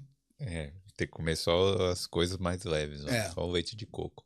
É, o curry, eu gosto de curry, mas as coisas com curry normalmente são uhum. mais apimentadas, né? Então eu tenho que ficar. Sinto cheirinho, às vezes belisco alguma coisinha, mas não não dá para encarar mais não, infelizmente. Comida mexicana, eu peço sempre o que, o que não é, é apimentado e mesmo assim, às vezes ainda vem um pouquinho, né? É, vem, sempre vem. Hum. O jalapeno, aquele. É, eu sempre peço para não colocar jalapeno, qualquer coisa que tenha jalapeno, sem jalapeno, por favor, porque. É. Mas às vezes no tempero da, da carne da, que ele tiver feito ali já tem aquilo ali, então. É. E, e vem cá, e o o staff lá do hospital, o pessoal que trabalha. Como é que você. É, eu vi gente que teve tratamento nos Estados Unidos falando que lá é muito mecânico, né? Tipo, ah, chega aqui e tal. O que, que você achou, assim, do, do tratamento das pessoas dentro do hospital? Olha só, no geral, existe o mecânico? Existe. Mas, em termos gerais, eu, as pessoas que passaram por mim, na sua grande maioria, foram pessoas muito humanas. Por exemplo, a, a médica que me operou a língua, ela tem uma secretária, uma assistente, secretária não, é uma enfermeira que é assistente dela, que é, na última consulta que eu tive lá, foi um intérprete. Engraçado que algum, alguns médicos eu vou e não tem intérprete, outros eu vou e tem. Aí quando eu saí, ela me viu, oi Rafael, tudo bom? E ela viu que estava com a intérprete do meu lado, a intérprete normalmente está com crachá, né? Ela, por que, que você está com uma intérprete? Você já sabe falar inglês? Eu falei, não, estou aprendendo ainda. Ela começou a rir. Mas é uma pessoa que, se me encontrar na rua, ela conversa comigo. Então, quer dizer, é, tem um carinho, a gente tem um, uma afinidade. Eu lembro quando eu saí na véspera de eu receber alta, eu perguntei lá, eu falei, posso ir na rua? Pode. Eu não estava tomando soro, não estava mais nada. Perguntaram, você estava com algum acesso? Eu falei, não. Aí eu fui na rua, no mercado brasileiro, para comprar bombom ou paçoca. Por quê? Porque eu queria deixar para a enfermagem hum. uma lembrança, algum, algum sabor brasileiro. Porque eu tinha me sentido bem ali, eu fui bem acolhido, eu, eu fui bem tratado. Eles sempre me é, perguntavam: você está sentindo alguma dor? Não, se tiver, a gente tem, pega o remédio para você. Eu falei: não, estou bem. Então, quer dizer, sempre houve essa preocupação da parte, ah, mas se você estiver sentindo dor. Então, não acho que seja, pelo menos comigo, não tenha sido, não tenha sido mecânico, não. E a questão pós-tratamento, eles em algum momento fizeram um exame de sangue meu e verificaram que meu PSA, que é o hormônio da parte da, da próstata, estava alto. Isso já naquela época? É, isso em ah. 2020, né? Ah, sim. Aí falaram para sua idade, seu PSA tá alto. Vamos, por causa do seu histórico, vamos verificar. Aí eu ia fazer uma biópsia.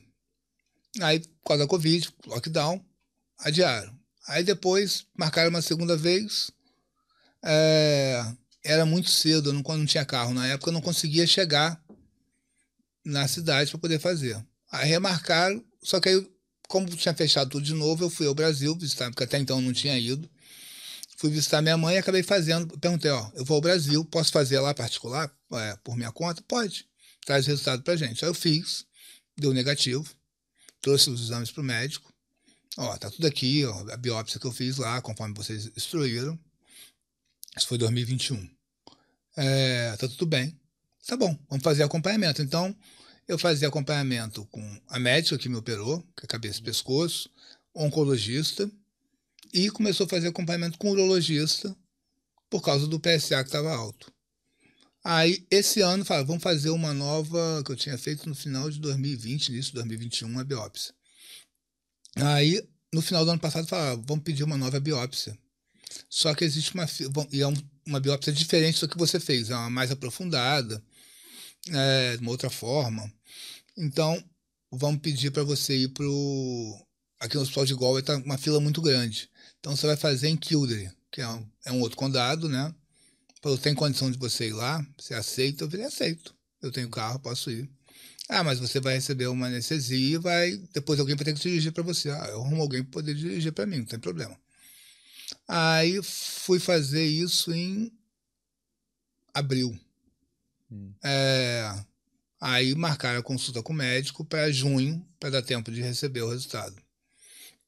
Nessa nova biópsia foi quando foi diagnosticado das 24, o médico falou, das 24 amostras que foram coletadas, que aí eu fui para um centro cirúrgico. Cheguei lá, fiquei num hospital de manhã, internei de manhã, fui para um centro cirúrgico, apaguei, né, da anestesia geral.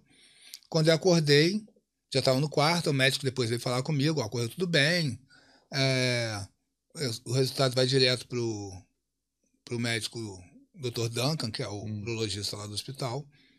É... Agora é só aguardar. E quando eu tive a consulta, foi um assistente, um outro médico residente no hospital universitário, tem muito residente que trabalha junto com o médico que é o chefão, né? Aí o cara veio falar comigo, ó. Existiam, das 24 amostras, três tinham células de câncer. Aí ele falou, mas esse câncer não é um câncer que é muito agressivo, não é agressivo, e foi quando ele falou que dois terços das pessoas não modificam. Hum. Aí ele falou: você pode fazer, esperar e fazer acompanhamento.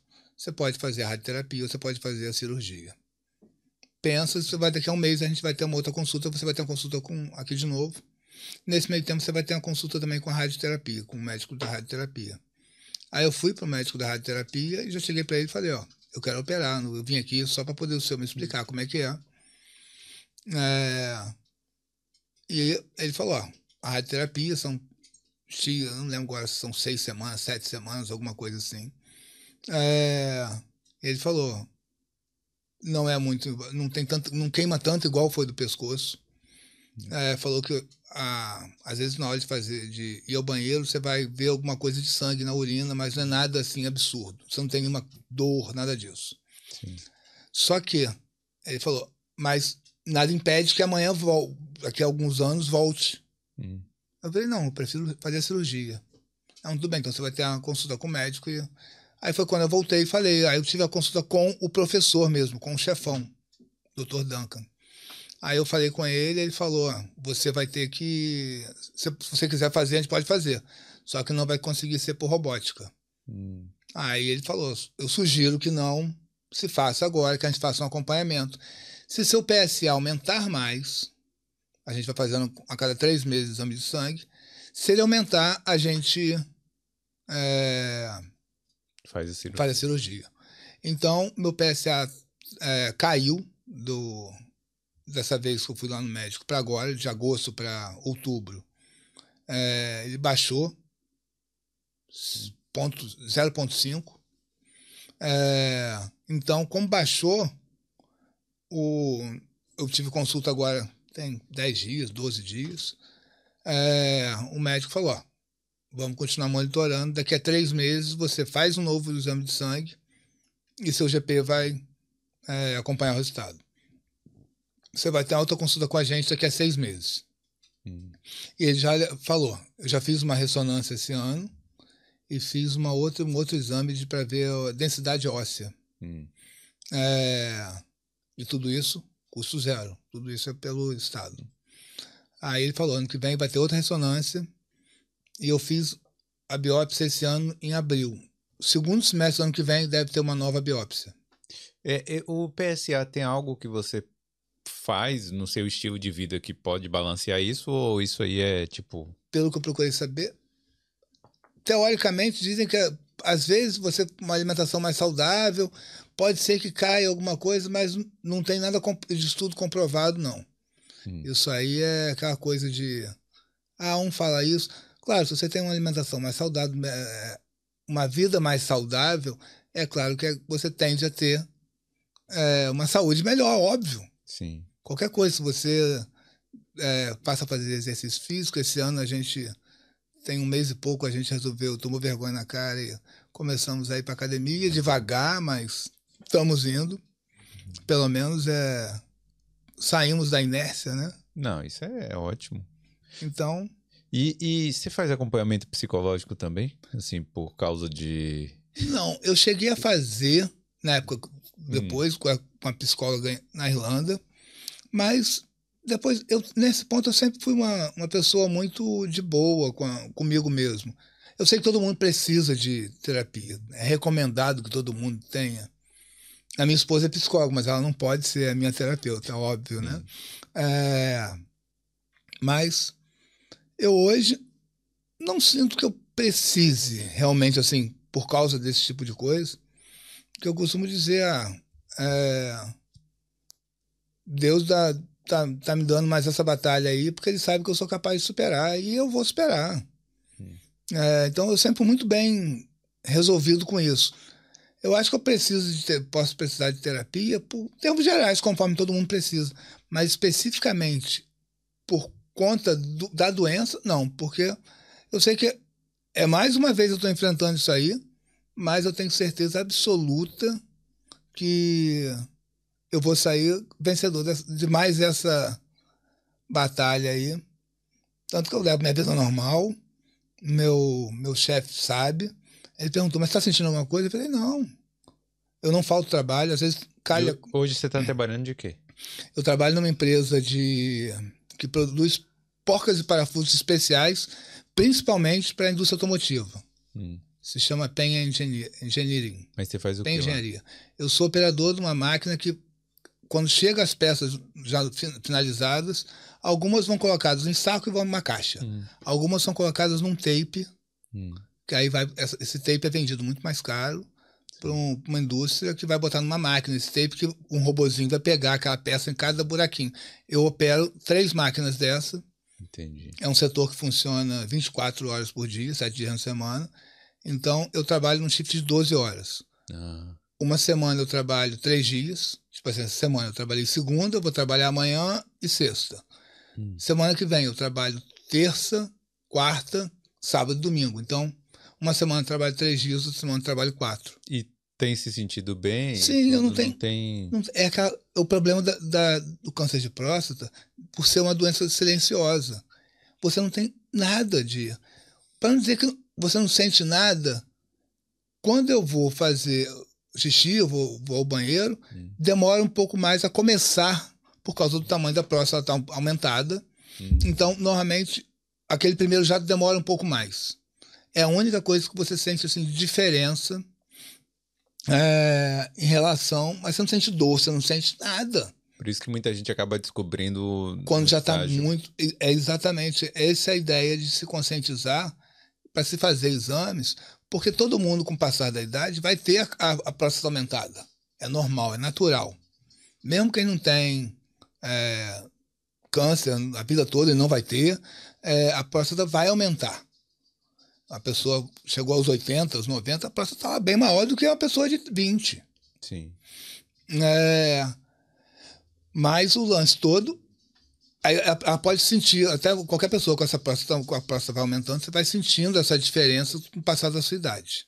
Hum. O jato começa a ficar um pouco mais fraco também, mas é, você não sente dor. E repete aí, hoje em dia, é, qual é a idade recomendada que tem que fazer o exame do toque ou o exame de sangue? É, Para negros e pessoas com histórico familiar, 45 anos. 45. E para quem não tem nenhum histórico, a partir de 50. Essa recomendação é aqui na Irlanda não, não, ou é, no Brasil é, também? Pelo que, eu, pelo que eu pesquisei, essa recomendação é, é regra da, acho que da OMS, né? É, é igual, seja para no Brasil, seja no Japão, seja aqui, é, é igual hum. no mundo todo. É, é, porque me parece que a incidência de câncer aqui é bem alta na Irlanda. No é, geral, câncer no, no uma geral. Uma coisa que eu reparei, pelo menos no hospital de Gol e no tratamento de radioterapia, na época que eu estava fazendo tratamento lá, eu não vi jovens. Hum. Não vi. Uma pessoa de 18, de 20 anos fazendo tratamento de radioterapia. Não sei se na parte de quimioterapia, que só foi duas sessões, eu não tinha. Eu só via pessoal a partir dos 40, 50, hum. muita gente de mais idade.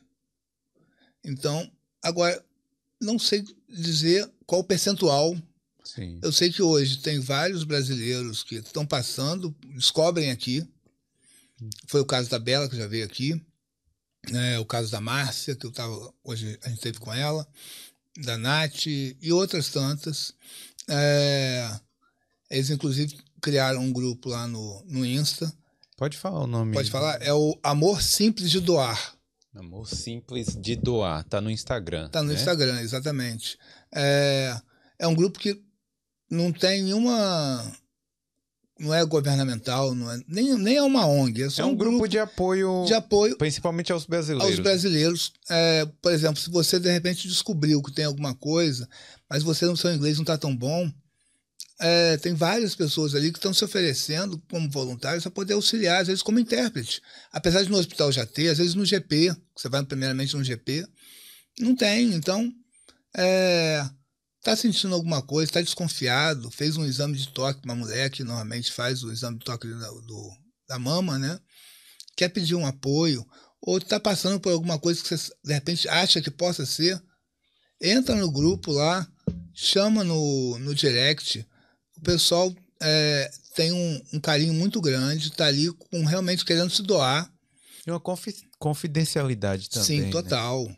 E assim, e, eu acho que o mais importante é porque a gente não tem a nossa família aqui. Sim. A maioria das pessoas que chegam aqui, né? A própria Isabela que veio aqui, ela chegou ela no chegou primeiro mês. Foi. Já teve lá o câncer, né? Ela chegou aqui, acho que um mês depois ela sentiu mal, foi parar no hospital. Então. Ela teve apoio do, do hoje é marido dela. Era né? o Peguete, né? Ela tinha saído com o rapaz uma vez. o segundo date dela foi no hospital. É, então assim, é, pô, então é, até vou recomendar para quem não assistiu ainda, assista esse episódio com ela, Sim. com a Isabela Rocha, que é bem interessante a história dela. Mas é isso, eu acho que esse grupo de apoio e outros grupos também, né? Porque tem vários Sim, tem. grupos de apoios também. É, esse grupo é, é, o mesmo nome no, no Facebook. Então, quem não tem Face, tem um Insta, é Amor Simples de Doar. Amor Simples de Doar. Eu vou deixar o link também. Sim. Depois eu vou deixar o link aqui na descrição. É, quem... E o pessoal realmente é. Eu acho que o brasileiro, ele sempre foi solidário um com o outro. A gente às vezes quer se afastar um pouco do. Ah, não, porque eu preciso melhorar o meu idioma. Mas na hora do aperto você vai pegar apoio com quem? Justamente com o brasileiro, né? É. Então. Pô, mas que história, hein? Então hoje, só pra gente finalizar essa parte da, do câncer de próstata, hoje você tá. Seu estilo de vida tá normal? Normal, tô sendo monitorado. Você tá monitorando para saber se, né, se acontecer qualquer coisa, aí se, vai pra. Se por acaso na próxima, no próximo exame de sangue aumentar, hum. eu vou lá no médico. Eu vou, aí eu tenho uma enfermeira que é, é, trabalha diretamente com o médico, eu tenho contato no telefone dela e o e-mail. Eu posso entrar em contato com ela se acontecer alguma coisa. Então, no momento que eu ver que se acontecer meu PSA cada três meses eu fazendo exame aumentou, eu vou chegar para o médico e vou falar, ó, vamos embora, vamos encarar a cirurgia. A cirurgia, eu não tenho medo. Na cirurgia, no meu caso, por ser aberta, a recuperação vai ser um pouco mais lenta, mas também um mês e pouco tá, tá firme e forte aí. Tá na ativa. É, eu quero estar bem de saúde para poder fazer a coisa que eu e minha esposa mais gostamos, que é viajar. Falou em botar o pé, o pé na estrada. É isso aí. É com a gente mesmo. E lá na Índia comer umas pimentas. Ai. Deixa eu perguntar a Carolzinha aí se tem alguma mensagem, alguma pergunta, como é que tá? Tem muitas mensagens aqui de amigos e conhecidos dele falando que é muito legal a história dele, que ele é um exemplo hum. Superação hum. e força. E tem uma pergunta aqui da Adega. Tipo, vocês já responderam, mas eu vou refazer a pergunta. Se o pós-operatório foi muito demorado e se ele sentia incômodo ou dor na língua. Se o pós-operatório foi muito demorado e se o quê?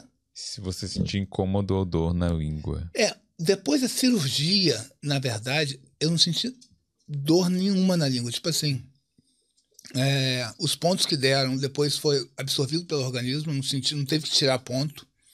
É, eu comecei a comer nos primeiros cinco dias. Eu fiquei com uma sonda, né, recebendo porque eu estava com a tráqueo.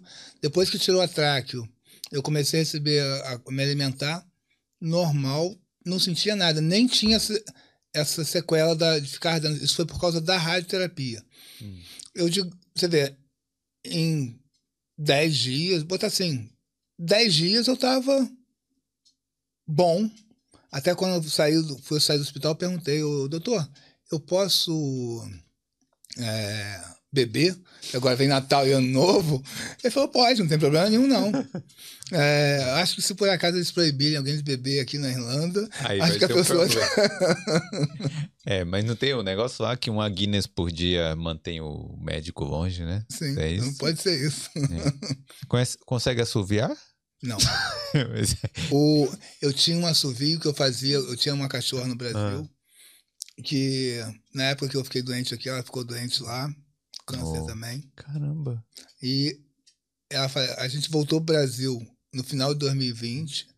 Ela faleceu uma semana antes. Uma semana antes da gente voltar. É, mas eu já não conseguia mais fazer o assovio que eu fazia para ela. Quando chegava em casa, eu dava um assovio para ela, que ela ficava doida, ela sabia que era eu. Uhum. Eu hoje não consigo mais fazer aquele assovio, mas também não tem mais ela para poder fazer, então é. é. É, é uma parte ruim, não tem mais o, o assovio, mas eu tô aqui, né? Eu pego até. Eu, eu não sei assoviar hoje, então. então não faz muita diferença, né? É. E aí, Carolzinha? Tem um, um comentário aqui do Mirosvaldo.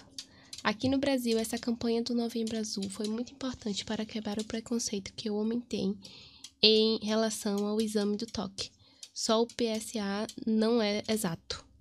Sim. É. É mesmo, é, né? Porque tem. É, o, o, o que acontece? Às vezes a pessoa não tem mudança no PSA. Sim. É, se tiver mudança no PSA, é um alerta, principalmente. No meu caso, o PSA mudou, eu estava com 45, né? Mas meu caso era. Eu já tenho histórico, né? Então, hum. não é nem histórico na família, histórico meu. Vai de, é de zero a, é o quê? Zero a 100? Não, ele começa, o normal é 2 e alguma coisa, ah, e dizem que o câncer está muito evoluído se passar de 10. Ah, sim. O meu começou com 4 e pouco para 5, hoje está em 6,2. Sim. É, chegou a 6,7, o médico falou: se bater 7, a gente vai para a cirurgia, se passar de 7. Hum. É, mas os casos mais graves mesmo é quando passa de 10. Mas muitas vezes acontece que a pessoa faz um PSA, faz um exame de sangue e dá lá dois e pouco, que seria o normal, é, e fala, não tem problema nenhum, não preciso fazer exame de toque. Se você passou dos 50, ou se você tem um histórico na família e passou dos 45, faz. Hum. Mesmo porque é o teu negócio. É muito menos dolorido passar pelo exame de toque e de repente descobrir um, um câncer no início do que na hora que você for ver tá com câncer já espalhado em vários lugares. Vai ser muito mais complicado e vai ser muito mais doloroso. E a recuperação, quando você descobre no início, é muito rápido. Hum. É, então é questão de se conscientizar. Eu acho que a campanha tem, é, deve se cada ano que passa a gente deve buscar formas de de falar mais abertamente sobre isso e acabar com essa bobagem de ah, não quero esse exame. Ah, o homem já chegou na lua, igual eu já ouvi o pessoal falando. Essa é, o povo fala mesmo. É, eu ouvi recentemente uma pessoa falando num, num podcast lá do Brasil, o, um cara instruído, é, e falou: ah, o homem já chegou na Lua, faz isso, faz aquilo, e para poder verificar a próstata tem que fazer, tem que fazer exame de toque. Eu, é um senhor de 60 anos. Cara, bobagem. Não, é claro que se tivesse um modo Óbvio. acurado, né, um modo assim preciso da pessoa descobrir sem ter que fazer o exame de toque, com certeza ia ser o popstar, né? Todo Sim. mundo ia querer fazer isso e tal. Mas se ainda não tem. Se ainda não tem, paciência, fazer o quê? Vamos. Aí por causa disso, você vai, de repente, Hum. é, ter um problema grave, vir até a, a- óbito por causa disso? E é o que você falou, é um. É um exame de o quê? 30 segundos ali que você faz, Sim. que vai te dar um, uma paz de espírito ali por um tempo. Por mais um ano. Por um ano. Cara, é o teu negócio. Mulher faz exame muito pior do que isso, com mais frequência. E bem mais cedo, né? Vai no ginecologista e faz exames lá que são muito mais invasivos. É. É, o homem começa com 45 ou com 50, uma vez por ano. Pelo amor de Deus, pô. Você não vai é, ser mais homem ou menos homem porque você fez isso. É, é esse tipo de coisa. É, algumas pessoas falam, você vai lá se expor? Eu não vou me expor. Eu vim contar o meu caso, a minha história, para poder também conscientizar da importância de, de se fazer um, o exame. Né. Porque se eu não tivesse feito, se eu tivesse, ah, não, não vou me importar com isso. E aí, se por acaso for uma- fosse uma coisa que eu fosse deixar para ver lá na frente, seria muito mais complicado. É, e, e é uma coisa realmente que você tá falando aí, né?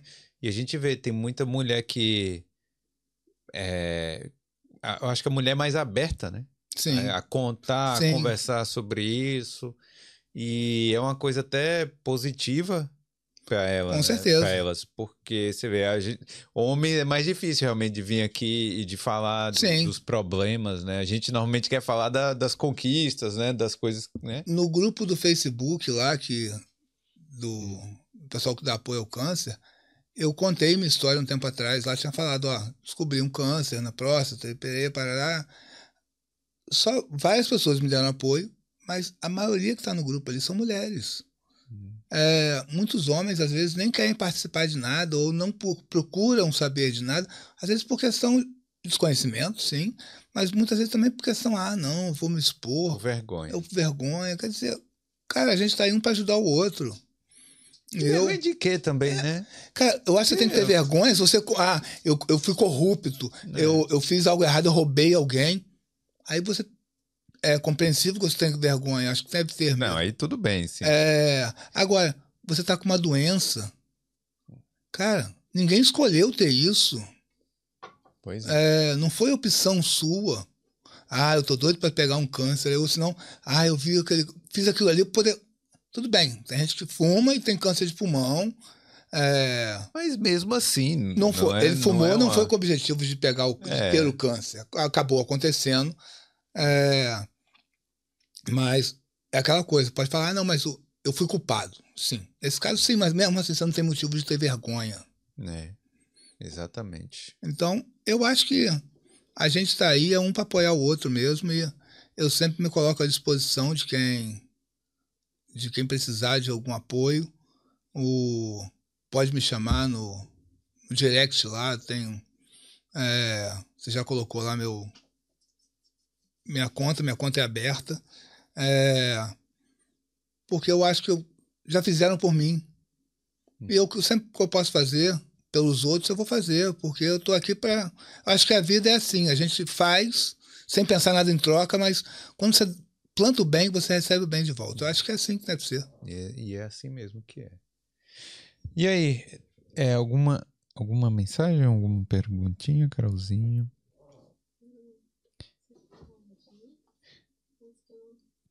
É, tem umas, umas tem muita mensagem aqui, né? Ó, mandar um salve aqui pro Igor Cruz, é, membro do canal, Sandrine, Flaviana, Edson. É, Edson Santos, muito bom abordar esse tema. O José Orestes, parabéns pelo podcast. Rafael, um ser humano incrível. Ele trabalha comigo. É. Olha aí, é, algo perguntando aqui como foi o atendimento na Irlanda. É, Márcia Miranda, então, muita gente aqui. Eu quero mandar um salve para essa galera aqui que tá que mandou, Marineide aqui. E é isso, né, cara? Eu, pô, queria te agradecer por ah, para por, por ter vindo aqui, por ter contado a sua história, por estar tá incentivando tanta gente aí a buscar tratamento, né? A, Sim. tipo, se prevenir é difícil, né? No Sim. caso do câncer de próstata. De próstata acho que não tem. Mas buscar tratamento e, e falar sobre isso também, né? É, e tratamento, e lembrando só que aqui na Irlanda, especificamente, no Brasil tem SUS. Aqui na Irlanda, apesar de ter muita coisa, o pessoal fala, ah, a, a saúde aqui é paga. Tratamento de câncer na Irlanda é totalmente gratuito, não tem nada pago. Você não vai pagar pelo tratamento de quimioterapia, de radioterapia, por consultas, por exames, por cirurgia, nada. Não paga é. nada. E eu acho que a gente tem que. Assim, tem que falar quais são os problemas do sistema de saúde daqui, mas não demonizar também. Sim, eu acho tem que a gente, gente deve tá elogiar. Falando, pô, parece que a gente. Pô, vamos, vamos ser sinceros, né? Um tratamento desse de última geração você dificilmente, se você tivesse o plano de saúde do Brasil, você talvez você fizesse algo vamos, parecido. Não, vamos lá, o, o, eu tenho amigos, eu procurei saber. É, o plano de saúde no Brasil não cobre a cirurgia robótica. Então, se a pessoa tem um plano de saúde, vai cobrir o hospital, mas não vai cobrir equipe médica, nada disso. Custa em torno de 50 mil reais. Então, próxima de 10 mil euros. Se você tivesse feito o tratamento que você fez não, aqui... Não, não o, da, o da próstata ah. Especificamente essa cirurgia mais moderna, hum. que hoje é disponibilizada no sistema de saúde público daqui da Irlanda. É, no Brasil, ela não, ela não custa menos entre é, equipamento, médico, tudo, não custa menos que 50 mil reais. É. Se vo você tem ideia o câncer da língua, se você tivesse feito no Brasil? Não, não tenho noção. Mas qualquer câncer, qualquer tratamento de câncer é bem caro. A Bela, por exemplo, ela recebeu uma carta hum cobrando a ela. Na época, eu conheci ela por causa disso. É, ela tinha um seguro governamental, mas chegou uma cobrança do hospital para ela, na época já batendo faixa de 80 mil, 70 mil euros. Eu acho que foi até mais caro. Passou disso, passou do 100. Ah. É, e na época eu falei com ela, tinha me falado, é cobrado alguma coisa? Eu falei, não. Eu falei, ó, isso aí foi um erro, e tanto que alguns dias depois ela recebeu uma outra carta pedindo desculpas, que era para ignorar completamente que o objetivo era se tratar, a cuidar da saúde dela e que o seguro governamental que ela tinha feito para poder vir estudar iria cobrir tudo. Ela não precisava se preocupar com nada. E assim foi feito realmente.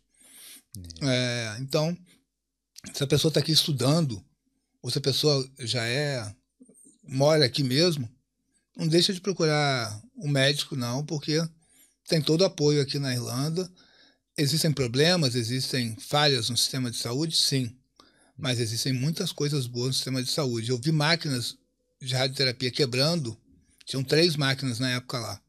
Tinha algum dia que alguma máquina estava com defeitos, ficava mais busy naquele dia, atrasava às vezes alguma sessão, mas no outro dia aquela máquina estava consertada. Eu nunca vi uma máquina quebrada mais do que. Tipo assim, se um dia estava quebrada, no outro dia ela estava funcionando. Nunca aconteceu de chegar dois dias seguidos e aquela, a mesma máquina estar quebrada. É. Eu não, eu acho que o mais importante é não deixe de procurar ajuda. Sim. Por ah, preconceito, ah, porque eles não vão resolver meu problema. Vai lá e depois, né, Sim. você vê. E dependendo da gravidade, você vê. Em 10 dias você tava lá com o especialista lá do Sim, foi, primeira foi vez, muito rápido. né?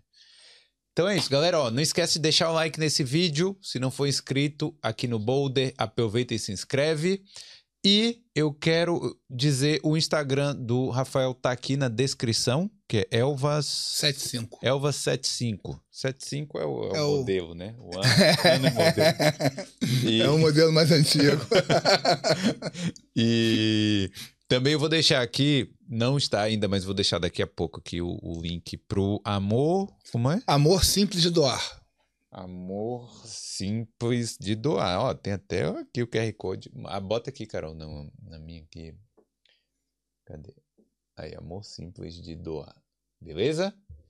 Valeu, então. Obrigado, Rafael. Quer deixar mais algum recado? Tá. Não, eu, eu que agradeço a oportunidade de estar aqui. Foi um bate-papo bem legal. É, é isso, vamos para frente que E é isso. a gente aproveitar o que a Serlandinha tem de bom também. É isso aí. E sucesso pra você aí. Obrigado. De bom pra você e sua esposa aí. Desejo igual para você também. Obrigado pela recepção aí. Valeu. Manda um tchau naquela câmera ali. Tchau, tchau, Valeu, pessoal. galera. Obrigado aí. Então, tchau.